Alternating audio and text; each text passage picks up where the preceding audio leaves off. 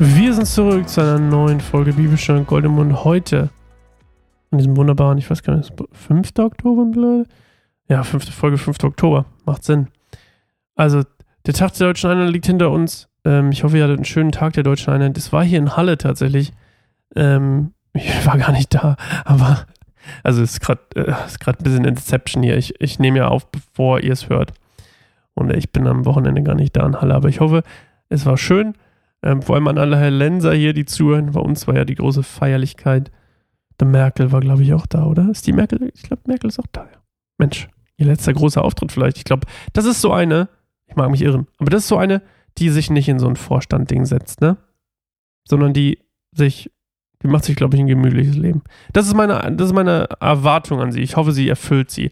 Diese ganzen Kacker, die sich vorher da irgendwie die Kontakte knüpfen und dann hier Schröder ist mein Lieblingsbeispiel, ne? Aber könnt ihr selber nachlesen. Okay. Ich bin ja, will auch nicht politisch werden.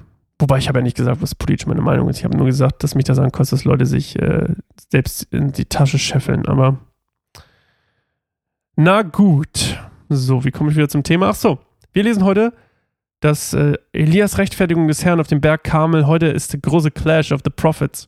Und wir wissen ja nicht schon, wie es ausgeht. Aber wir, wir lesen es trotzdem mal. Und ähm, ein paar Sachen vorweg, bevor wir das lesen. Also, Nummer eins. D ähm, dieser Berg, Kamel, ich mache ein paar Fun Facts vorher, ja, ist 530 Meter hoch an seiner höchsten Stelle und er streckt sich über 48 Kilometer von Phönizien, ähm, also am Mittelmeer entlang, Phönizien bis zum heutigen Haifa. Also, ihr könnt ja mal bei Google Haifa eingeben, dann wisst ihr, das ist nördlich davon.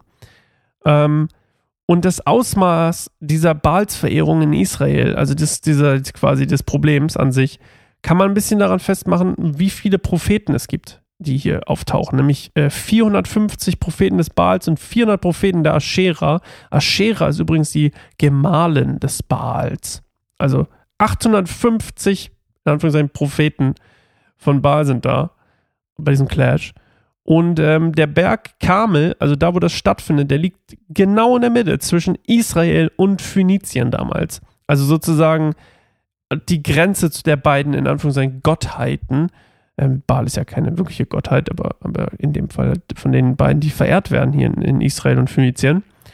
Und ähm, ja, ich hatte es schon erzählt, Baal wird nachgesagt, er hat das Feuer vom Himmel gesandt, er hat, ist der Gott der Fruchtbarkeit des Regens und dass er mit seinem Volk mit Nahrung versorgt und diese andauernde Hungersnot war quasi eine krasse Verunsicherung für das Volk, weil die, die mussten, aber das ist die Lektion, die sie lernen müssten. Die haben sich halt auf Baal verlassen, weil er der Gott der Fruchtbarkeit ist, aber er bringt gar keine Fruchtbarkeit und er bringt eine Dürre und das ist irgendwie ein bisschen komisch. Und ähm, das hatte ich vorhin schon, das ist noch so eine kleine Sache vorweg. Obwohl quasi diese zwölf Stämme, aus denen, ne, die haben wir ja bei Jakob, haben wir drüber gelesen, äh, gehört, obwohl die in zwei Hälften, nämlich in zwei Nationen geteilt sind, da ich wusste, das waren zwei, ähm, hat Gott sie trotzdem noch als, eine, als ein Volk gesehen, ja. Also ein Gott, ein Bund, ein Schicksal ist das, was ich gefunden habe. Und ähm, das finde ich ein, geiler, ein geiles Zitat. Ein Gott, ein Bund, ein Schicksal. Und ähm, deswegen ist Gott auch nicht nur an, also Gott sieht die alle als eins. Und deswegen gebührt ihnen auch das gleiche Schicksal. So. Alle Vorteile könnte man auch übersetzen, waren übrigens, dieser Berg Karmel war übrigens auch der heilige Wohnort von Baal. Das heißt, alle Vorteile, die Überzahl, der Berg, der Ort, alles lag bei den, alle weltlichen Vorteile, sagen wir so, lagen bei den Baal-Verehrern. So. Da machte sich Ab Obadja auf den Weg zu Ahab und sagte es ihm, und Ahab ging Elia entgegen. Bist du es, der Israel ins Unglück gestürzt hat? fragte Ahab, als er ihn sah. Nicht ich habe Israel ins Unglück gestürzt, entgegnete Elia, sondern du und die Familie deines Vaters. Denn ihr wolltet den Geboten des Herrn nicht gehorchen und stattdessen hast du die Bilder des Baals angebetet. Nu, ruf nun das ganze israelitische, israelitische Volk auf dem Berg Karmel zusammen. Auch die 450 Propheten Baals und die 400 Propheten der Aschera, die an Isabels Tisch sitzen. Da schickte Ahab Boten zu allen Israeliten und rief die Propheten auf dem Berg Karmel zusammen. Elia stellte sich vor das Volk und sagte, wie lange wollt ihr noch hin und her schwanken? Wenn der Herr Gott ist, folgt ihm. Wenn aber Baal Gott ist, dann folgt ihm. Doch das Volk schwieg. Da sagte Elia zu ihnen, ich bin als einziger Prophet des Herrn übrig geblieben. Baal dagegen hat 450 Propheten plus die 400 von der Frau. Holt zwei Stiere.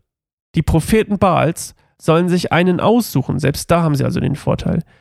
Ähm, die Propheten Baals sollen sich einen aussuchen, ihn in Stücke zerschneiden und auf das Holz legen, doch ohne es anzuzünden.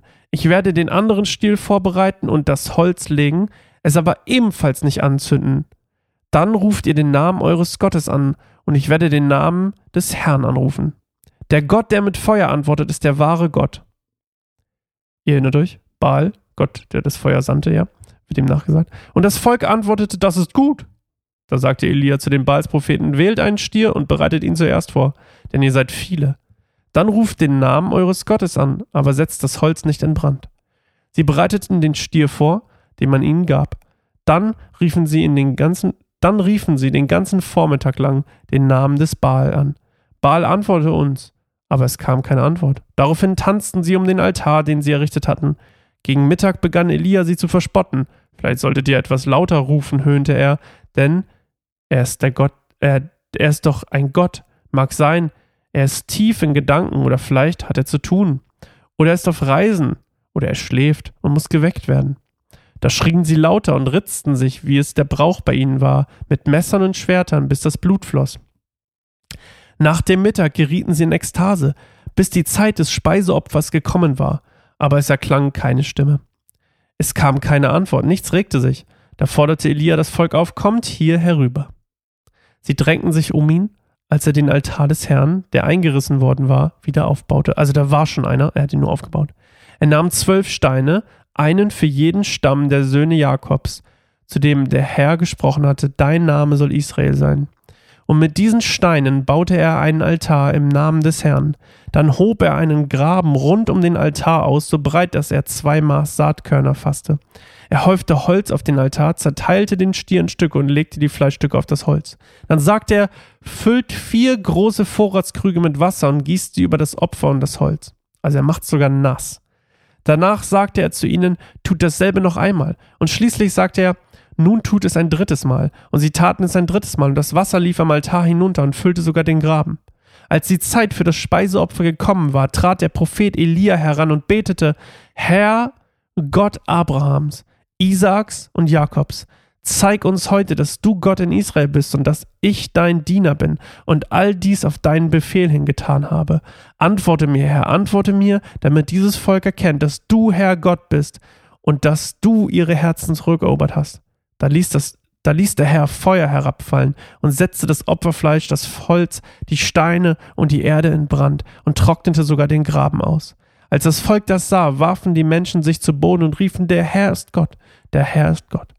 Da gebot Elia ihnen, ergreift die Baalspropheten, nicht ein einziger darf entkommen. Und sie ergriffen sie alle, und Elia ließ sie in den Bach Kishon hinunterbringen und tötete sie dort.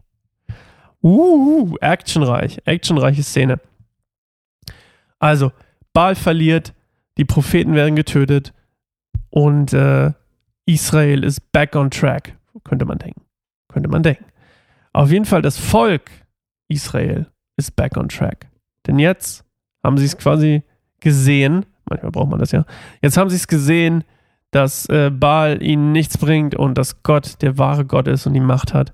Und die ganzen Propheten, die machen sich selbst kaputt, ne? Habt ihr gelesen, die, oder wir gelesen, die, die machen, die ritzen sich und zerschnippeln sich und sind irre und machen das sechs Stunden lang. Und es passiert gar nichts.